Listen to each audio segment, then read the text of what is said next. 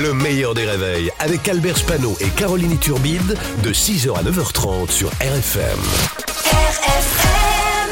Limité à 80 avec Pascal Atenza sur RFM. Bonjour Pascal. Bonjour Albert, bonjour Caroline. Monsieur Atenza. Merci. Euh, après la marche de dimanche, Emmanuel Macron a reçu lundi les représentants des cultes. Oui, alors d'abord, Emmanuel Macron est aujourd'hui dans le Pas-de-Calais pour soutenir les habitants qui subissent des inondations épouvantables.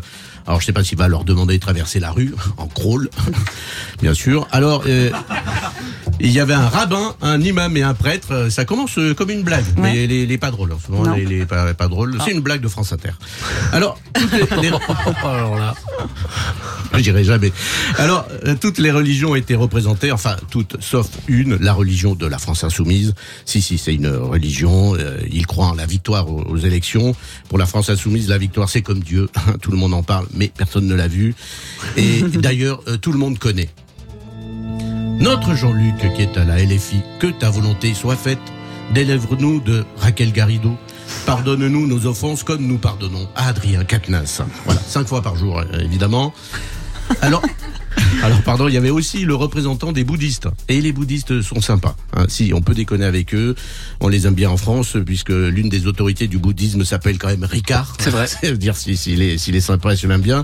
Et puis le Dalai Lama, il a toujours des citations très inspirantes et apaisantes. Euh, Par exemple, une de ses dernières pensées du Dalai Lama, je vous jure que c'est vrai, il a dit plus aucun journaliste ne sait ce qu'est une bonne nouvelle.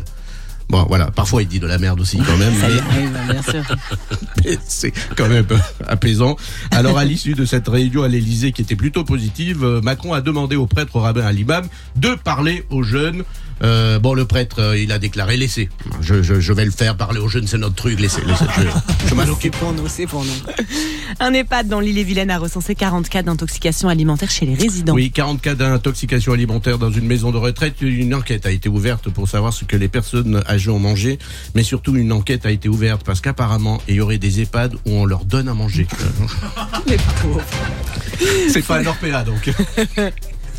Football maintenant, une petite info euh, rapide sur le joueur Neymar. Oui, à la surprise générale et après avoir été papa d'une petite fille il y a quelques semaines, Neymar vient d'annuler ses fiançailles après avoir reconnu 92 infidélités. Vous vous rendez compte Neymar, c'est un peu l'Olivier Giroud brésilien, ça tire à droite à gauche.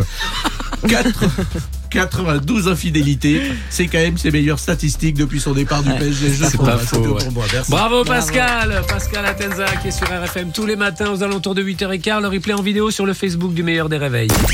Le meilleur des réveils, c'est seulement sur RFM.